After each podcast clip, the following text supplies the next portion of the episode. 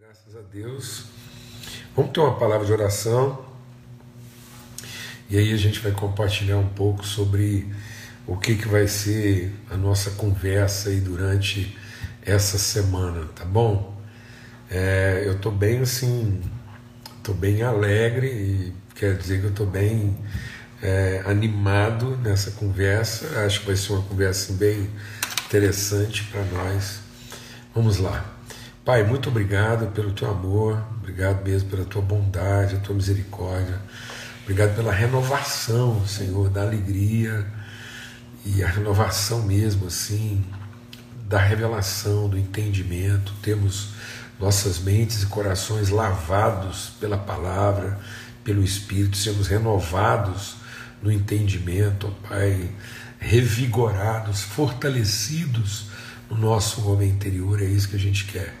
A gente quer ser fortalecido pelo Teu Espírito no nosso homem interior, para que a gente possa, à luz da Tua palavra, segundo a palavra do Senhor no nosso coração, discernir mesmo, Senhor, aquilo que é o propósito do Senhor para a nossa vida, nosso propósito na vida, Pai, no nome de Cristo Jesus, o Senhor. Amém e amém. Graças a Deus. Amados, a gente vai compartilhar aqui durante essa semana, né, de hoje até sexta-feira, é, sobre a parábola intitulada né, A Parábola do Filho Pródigo, que está lá em Lucas, no capítulo 15. Então, em Lucas, no capítulo 15, do verso 11 até o verso 32, a gente vai estar lendo esse texto, conversando e como eu já tenho dito aqui, né, o nosso propósito aqui não é fazer um, um estudo é minucioso, sistemático do texto bíblico, mas é conversar, né, é discernir esse texto nesse tempo, nesse momento, conforme o Espírito Santo de Deus vai nos revelando. Então, aquilo que o Espírito quer nos ensinar a respeito dessa palavra nesse tempo aqui, tá bom? Então agora é só desativando os comentários. Bom, tá aí. Então o texto aqui de Lucas 15, a gente vai estar aqui de Lucas 15, de 11 até 32. Então vamos estar meditando sobre isso. Esse texto é exclusivo desse evangelho, então tá aí. Lucas de 15, Lucas 15 de 11, a partir do verso 11. Jesus continuou: Certo homem tinha dois filhos. O mais moço deles disse ao pai: Pai, quero que o Senhor me dê a parte dos bens que me cabe. E o pai repartiu os bens entre eles. Passados não muitos dias, o filho mais moço, ajuntando tudo que era seu, partiu para uma terra distante, lá desperdiçou todos os seus bens, vivendo de forma desenfreada. Depois de ter consumido tudo, sobreveio aquele país uma grande fome e ele começou a passar necessidade. Então foi pedir trabalho a um dos cidadãos daquela terra e este o mandou para os seus campos a fim de cuidar dos porcos. Ali ele desejava alimentar-se das alfarrobas que os porcos comiam, mas ninguém lhe dava nada. Então, caindo em si, disse: Quantos trabalhadores de meu pai têm pão com fartura e eu aqui estou morrendo de fome? Vou me arrumar, voltar para o meu pai e lhe dizer: Pai, pequei contra Deus e diante do Senhor. Já não sou digno de ser chamado seu filho. Trate-me como um dos seus empregados. E arrumando-se, foi para o pai. Vinha ele ainda longe, quando seu pai o avistou e, compadecido dele, correndo, o abraçou e o beijou. E o filho lhe disse: Pai, pequei contra Deus e diante do Senhor não sou digno de ser chamado seu filho. O pai, porém, disse aos servos: Tragam depressa a melhor roupa e vistam nele. Põe um anel no dedo dele e sandálias nos pés.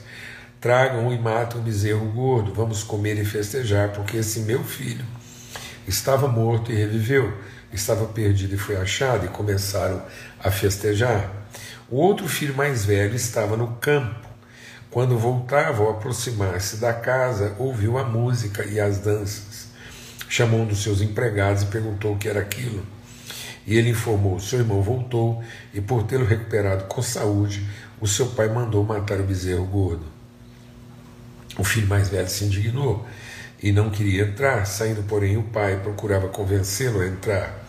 Mas ele respondeu ao seu pai: Faz tantos anos que sirvo o Senhor e nunca transgredi um mandamento seu, mas o Senhor nunca me deu um cabrito sequer para fazer uma festa com os meus amigos. Mas quando veio esse seu filho, que sumiu com os bens do Senhor, gastando tudo com prostitutas, o Senhor mandou matar o bezerro gordo para ele. Então o pai respondeu: Meu filho, você está sempre comigo, tudo que tem é seu. Mas era preciso festejar e alegrar-se, porque esse seu irmão estava morto e reviveu, estava perdido e foi achado. Amém. Amados, a primeira coisa que a gente quer compartilhar e conversar nesse texto aqui é apesar de que o pai ser um só, ele tem mais de um filho. Essa ideia né, da gente, de, de, do pai ter dois filhos tão diferentes, muitas vezes é muito difícil para nós. Né, porque a gente, a gente convive bem com a ideia do unigênito, né? Às vezes a gente gostaria de ser meio que filho único e, e ou, ou, ou de ter o pai só para gente. Mas Cristo, sendo unigênito, veio a se tornar primogênito de muitos irmãos. Então há um pai, e esse pai, há um só pai, há um só Deus e Pai, um só Senhor. Mas há muitos irmãos. E às vezes a gente não quer admitir né, e nem aceitar. Uma parte do nosso conflito começa daí. Porque essa era bem o conflito do filho mais velho. A gente vai conversar bastante sobre isso, porque no fim é, é aqui que a coisa começa e é aqui também que a coisa termina. Né? O filho mais velho tem essa dificuldade de, na medida em que as realidades vão se revelando diferentes, a gente achar que o outro possa ser nosso irmão. Então, é, é essa dificuldade em reconhecer o irmão, em reconhecer que, apesar das distinções, das motivações, das características, somos filhos do mesmo Pai. O texto tem que nos desafiar a isso um pai tinha dois filhos. Isso é uma realidade. Esse é um desafio para nós. Porque saber que esse pai tem dois filhos não diz da responsabilidade do outro, diz da nossa própria responsabilidade. E o texto vai revelando o que que o que que isso implica, né? o que que esse, essa falta de entendimento a respeito da família de muitos filhos vai implicando, como que nós vamos construindo uma individualidade quando nós deveríamos construir uma comunidade. O senso da individualidade vai nos tomando, né? Esse seu filho tomou tudo que era seu e partiu então, como que o texto começa deixando claro que, que certamente muitas coisas poderiam ter sido evitadas, tanto na vida do mais novo quanto na vida do mais velho, se eles entendessem que, apesar das suas diferenças, apesar das suas características, apesar de suas ambições de vida, dos seus pensamentos, das suas formas de fazer, eles eram filhos do mesmo Pai. Cada um tratou o pai de si, mas não tratou o pai como sendo pai de ambos. Às vezes a gente vai tratando com Deus como se Deus fosse só nosso pai.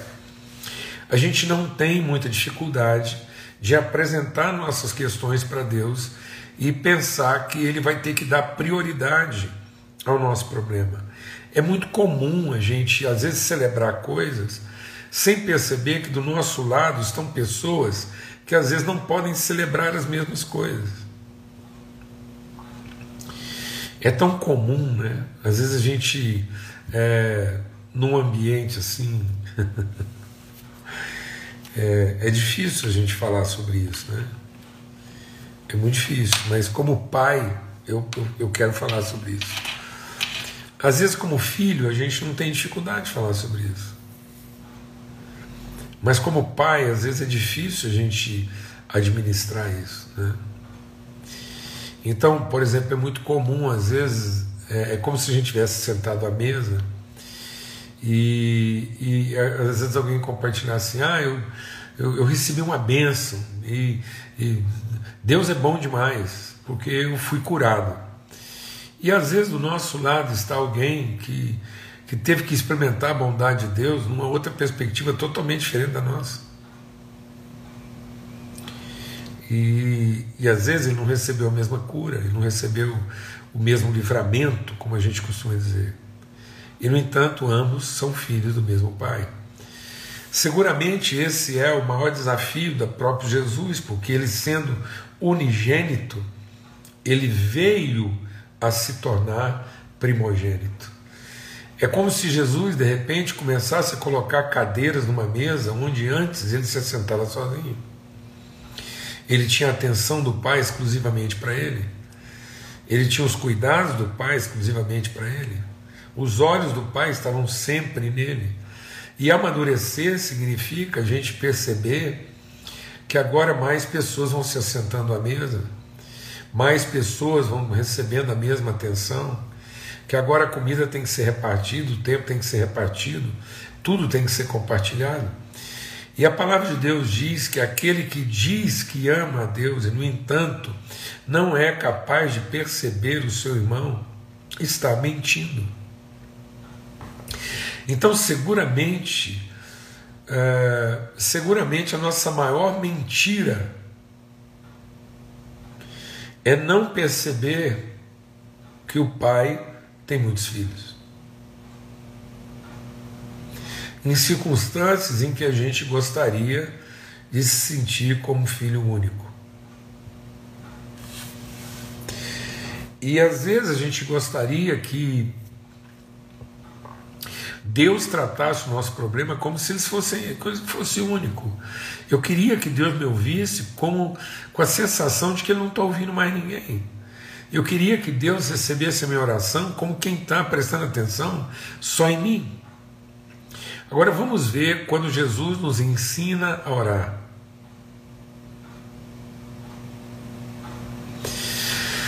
Jesus passou a nos ensinar a orar dizendo: quando você entrar no teu quarto.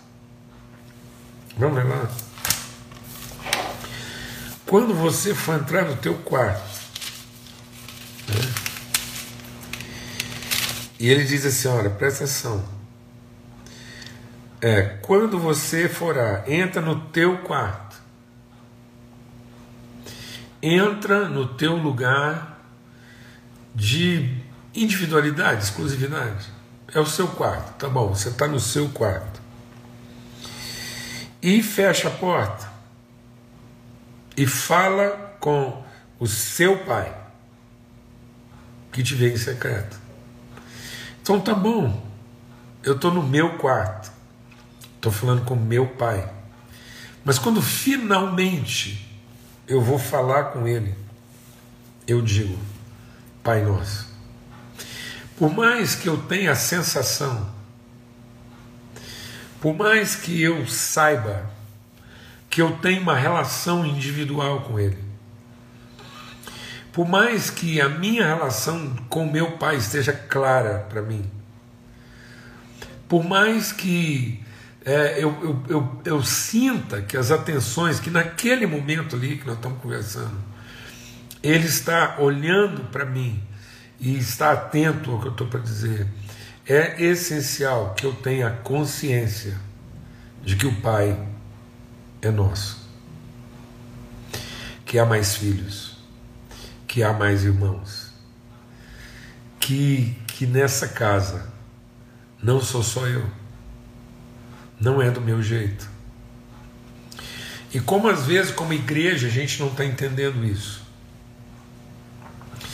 A gente não está entendendo que, apesar das diferenças, apesar do momento que cada um está vivendo, e às vezes a gente olha para as diferenças e não entende que, que essas diferenças elas são circunstanciais, elas são, elas são emocionais, elas são diferenças de pensamento, de comportamento, de ideia, mas não de natureza. Apesar deles terem ideias diferentes, comportamentos diferentes, é, é, eles tomarem decisões de forma diferente, em tempo diferente, apesar deles terem prioridades diferentes, apesar deles se interessarem por coisas diferentes, têm interesses diferentes, sentimentos, gostam de coisas diferentes, há um só Deus e um só Pai, que está em todos, opera em todos e através de todos.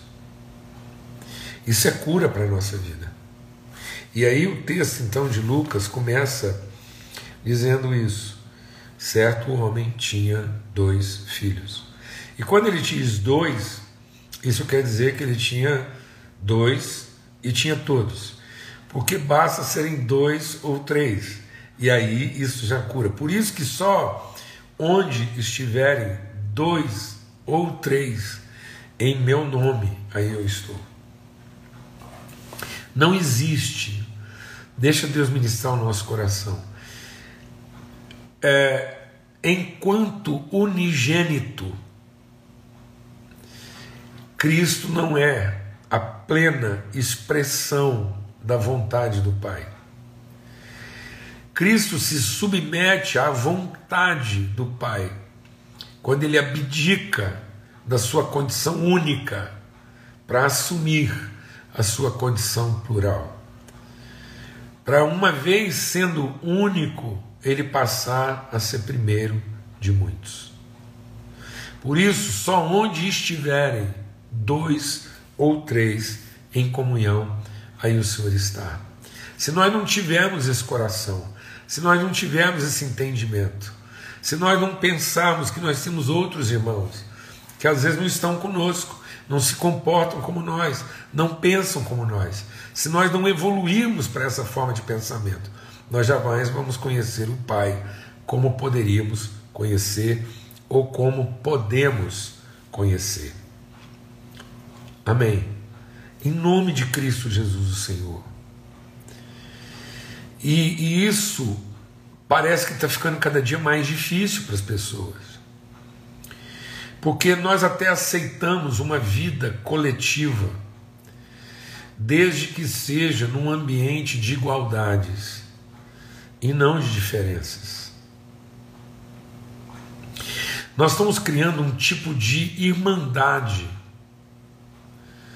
Né? Então nós não estamos criando uma família, nós estamos criando uma irmandade. Ou seja, Deus só é pai desse tipo de gente que se comporta dessa forma. E aí é tão forte isso que quando a gente começa a conversar desse assunto, as pessoas já querem definir isso de forma teológica, ou querem definir isso de forma dogmática.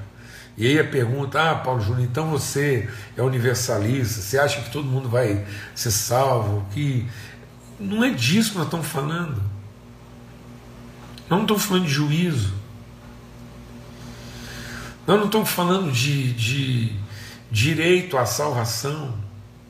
Não é disso. Nós estamos falando daquilo que é o nosso espírito, a nossa consciência, a nossa forma de lidar com as pessoas.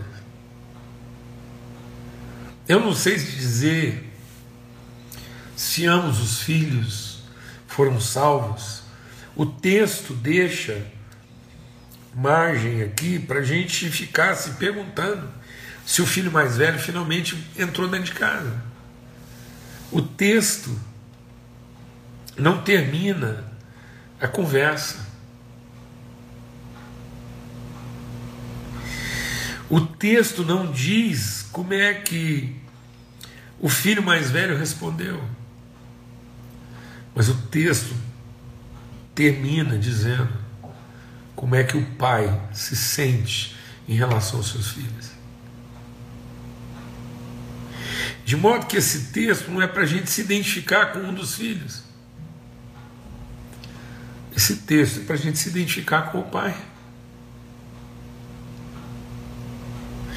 E às vezes a gente passou a vida inteira lendo esse texto e tentando se identificar com um dos filhos. Talvez eu, eu leia esse texto e pense, bom, houve momentos na minha vida em que eu fui um filho mais novo, houve momentos na vida em que eu fui um filho mais velho, mas não é isso. O texto não é o texto de dois filhos que tinham um pai. O texto é o texto de um pai que tinha dois filhos. E a gente só vai entender isso não quando a gente definir qual filho está certo e qual filho está errado. Não é isso que Jesus está querendo nos ensinar. Jesus não está querendo nos ensinar quem é mais filho ou menos filho. Jesus está querendo nos mostrar o, o esforço incansável do Pai empenhado em transmitir seu coração aos filhos.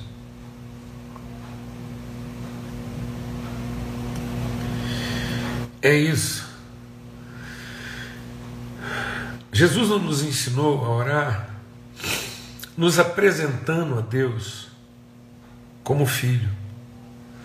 Jesus não ensinou a gente a orar dizendo assim: Pai, eis aqui o teu melhor filho. Pai, eis aqui teu filho arrependido. Pai, eis aqui teu filho bandido. Não, não é isso. É mais do que isso. Jesus nos ensinou a orar a partir do coração do Pai. E aí Jesus nos ensinou a orar dizendo o seguinte: Pai nosso, o pão nosso de cada dia nos dá hoje. Os nossos pecados o Senhor perdoa. E o Senhor não nos deixa cair em tentação. É isso, amados. É disso que nós estamos falando. Nós não estamos falando de quem está certo quem está errado, quem merece ou quem não merece. Ou que, ou que tipo de filho nós estamos sendo. O texto nos desafia algo muito mais além disso. Ótimo, o texto nos ajuda a entender que tipo de filho nós estamos sendo, mas o texto é para que a gente entenda de uma vez por toda o coração do pai em relação aos seus filhos. A ênfase do texto não é o comportamento de um filho é, desajuizado, que fez tudo errado. E a ênfase do texto não é o comportamento de um filho mesquinho, que fez tudo certo. A ênfase do texto é como esse pai empenhava todos os seus esforços, independente do comportamento dos seus filhos, para que eles fossem irmãos.